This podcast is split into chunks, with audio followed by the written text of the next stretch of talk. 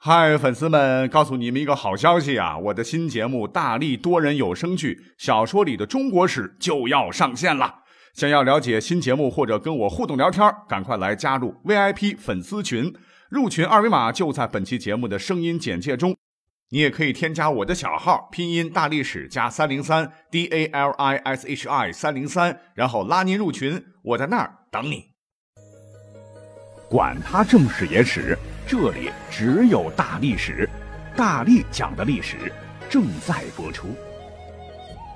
欢迎收听本期节目啊！我们今天来讲一期古代职业的节目啊。说实话，之前也讲过啊，大概都离不开士农工商、教科文卫这些个职业。所以今天要讲的这期节目呢，这个内容上哈，就要说一些大家可能平时听的比较少的内容了啊。比方说。在江湖传闻中非常神秘的这么几个职业，那我们就长话短说了。第一个职业，你可能是百分之九十都没有听说过啊，那就是赊刀人。就什么是赊刀人呢？赊欠的赊啊，据说呢这是一个很古老的行当了。祖师爷呢就是鬼谷子。据可考证的资料显示，最早这个行当出现在宋朝，当时叫普卖。就卜卦的卜嘛，就是四处游走啊，所到之处呢，他们都是先把质量不错的这个菜刀、剪刀或者是锅碗瓢盆，留下一个相当邪乎的预言，低于他报的那个价格很多给你，要不然就是一文不收。比方说这东西，你先拿去，等多少年以后呢，人人开始抢狗粮的时候。呃，或者是等猪肉二十块钱一斤的时候，或者等房子涨到五千平米的时候，或者是种地不再交税的时候，或者说这个地方两个月不会下雨，某日会下雨等等这些时候吧，我再来收剩下的钱。那这个要收的钱肯定不会太低了啊，反正他们的预言基本上都能实现。哎，到时候他们还真会回来，是挨家挨户的收钱。基本上呢，当时管他们买刀的人呢。都不会赖账啊，甚至有的当事人死了哈，他们家里人也会一分不差的把钱给人家，因为觉得这事儿太神奇了哈，害怕这个得罪了要遭报应。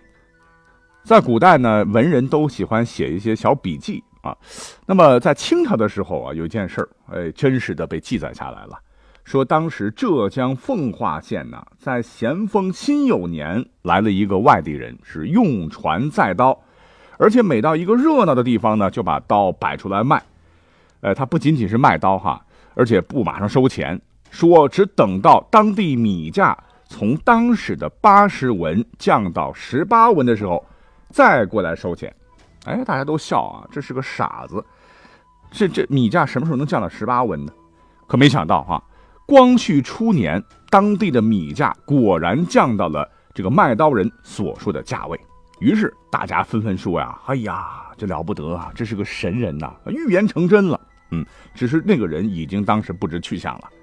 那我在网上去搜集资料的时候啊，也是偶然间啊，也看到了两个网友吧，呃，各自写了一篇自个儿的亲身经历的小文章。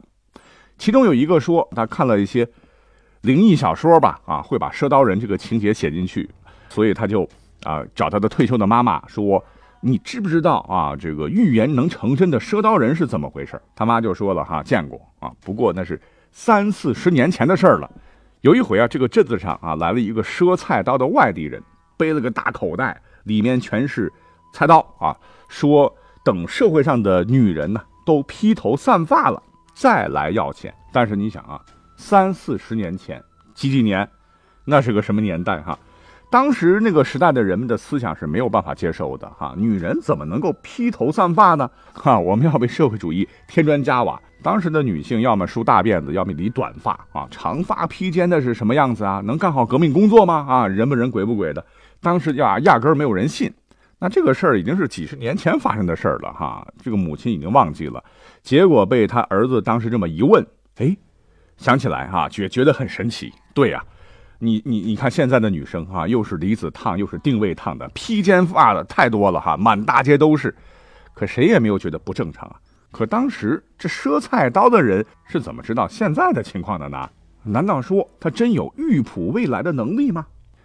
只不过到现在呢，他母亲也没有见到当初卖菜刀的回来要钱啊，很有可能是卖菜刀的人挂了啊。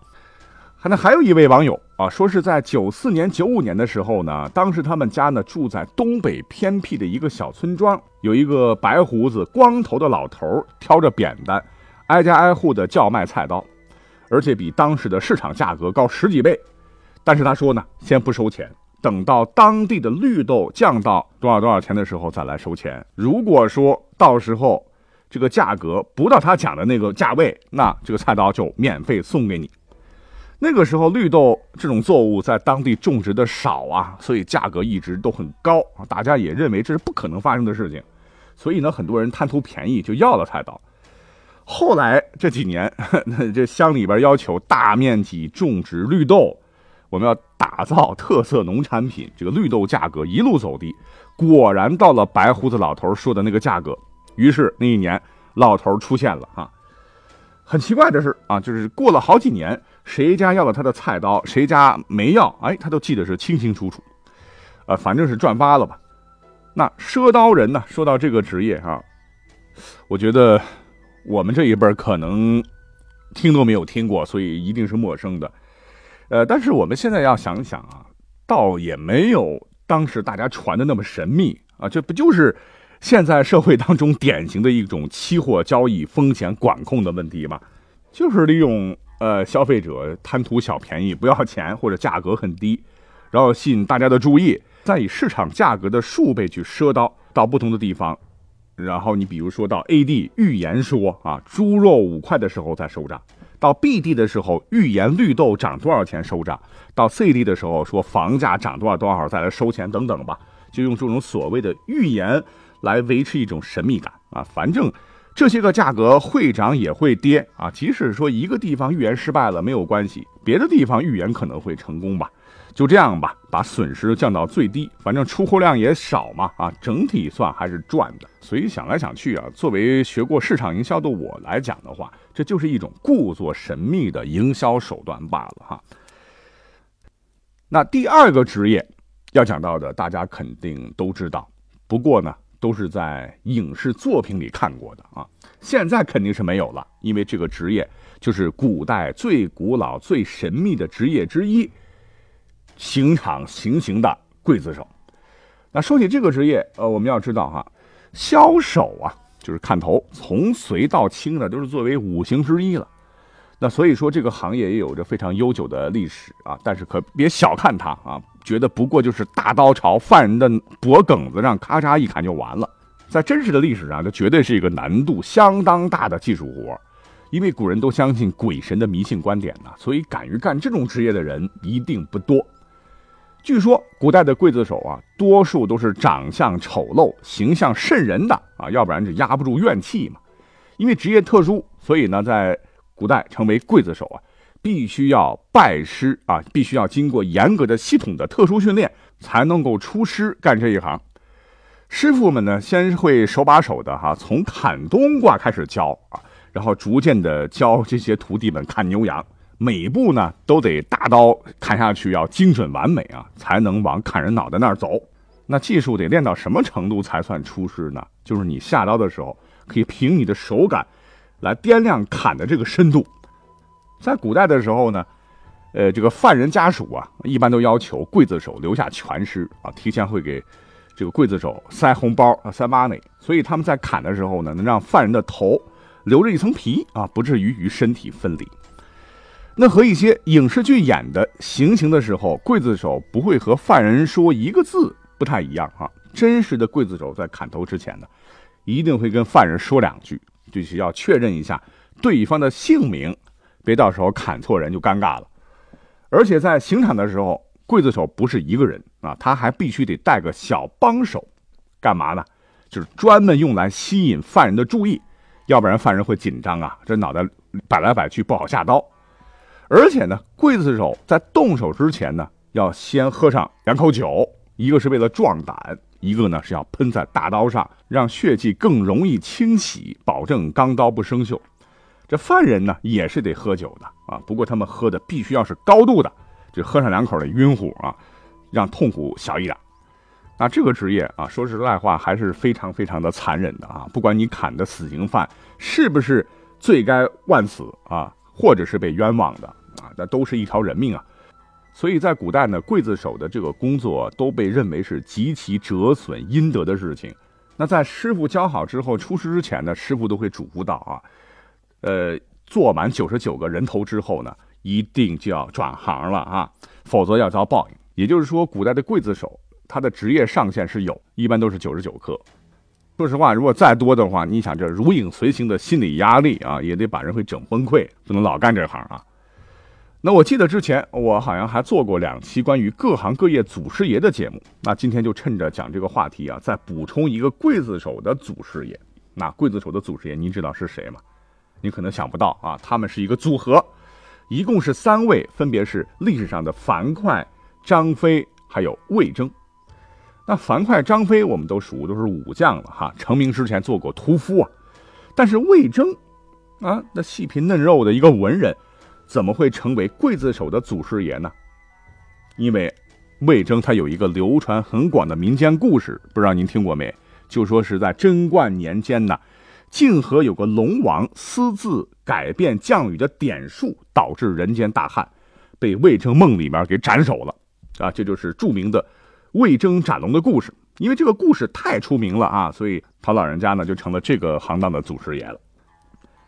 我们马上要讲到的哈，古代神秘职业的第三个就是仵作。那什么是仵作呢？就是古代官府啊检验命案死尸的人。由于同死人打交道，对于死者为大的古人来讲总是不太好的嘛，而且古代的封建思想较严重。所以在古代，一般是在检验尸体的时候，都是由贱民或者是奴隶来检查尸体，然后再向官员报告情况，啊，也就相当于是现代的法医吧。哎，直到宋代啊，那这种类似现代法医专业的立役啊，才被正式的定名为仵作。那历史上，这个行当的薪水也比较低，待遇也很不好啊。直到清代，这个仵作事业稍有提升。在清末改为检验室。那在古代有很多刑事案件了哈，仵作需要对案件的这个亡者进行详细的勘查，推测出死因、死亡时间以及致命的部位。那这些对于府衙判断和分析案情也有着重大的关系啊，往往可以直接影响案件的结果。所以仵作的作用也是举足轻重的。哎，只是非常可惜啊，与现代。这个法医最大的不同就是啊，古代的法医他是不能够解剖尸体的，而且地位很低下啊，都由贱民担任嘛，所以仵作的儿子是不能够在古代参加科举考试的。对这个职业，啊，由于充满一种神秘感嘛，所以传的也比较邪乎了啊，说什么仵作的眼睛能看到很多人看不见的东西，所以做仵作呢都是家族传承啊，专门来挑啊，这隔两三代就会出一个所谓的阴阳眼的家族来干这事儿。啊，我们现代人一听这就是胡扯了，可是古人迷信呢，哈，就是觉得这个职业很神秘吧。那么历史上哈最著名的仵作呢，就是谁呢？就是宋慈啊，大宋提刑官我们都看过哈。那他的专著叫《洗冤集录》，就是中国比较早、较完整的法医学专书，也是现代中国法医学专业的必读书籍。好，我们再来讲第四个哈，古代神秘职业就是。刀子匠，什么是刀子匠？说白了就是古代专门为想当太监的人做阉割手术的行家，而且还是经过政府认定的专家。在古代嘛，皇帝需要这些太监嘛，啊，那这是国家大事啊，所以这个行业呢，呃，规矩也是非常严的哈。在历史上一般都是不传给外人，啊，虽然说刀子匠在传承上他会有很多徒弟。但是这些徒弟都和师傅是同一家族的亲戚，技艺呢都在本家族内部世代沿袭相传。在古代啊，刀子匠这个国家是不发固定薪水的，但是都特特别富裕。为什么呢？因为手术费明码标价，蛮贵。那以清朝为例啊，每阉割一名太监六两白银，要负责到完全治好。可是接受阉割的人往往都是穷人。啊，富的人谁当太监？大多数都没有现银呢，因此呢，都需要担保人。手术费可以事后补交，但无论怎样啊，没有担保人不给钱，刀子匠是绝不肯动手的。也许是因为刀子匠有朝廷认证，再加上专门制造太监，让人家断子绝孙，因此呢，行规是比较严格的哈。历史上也没有啥故事流出。被刀子匠阉过的人，因为身体残缺，容易心理变态啊。那历朝历代的故事，宦官的故事，那可就多了去了哈。本期节目就不多讲了。那讲到这儿，时间差不多了哈，感谢你的收听，我们下期再会。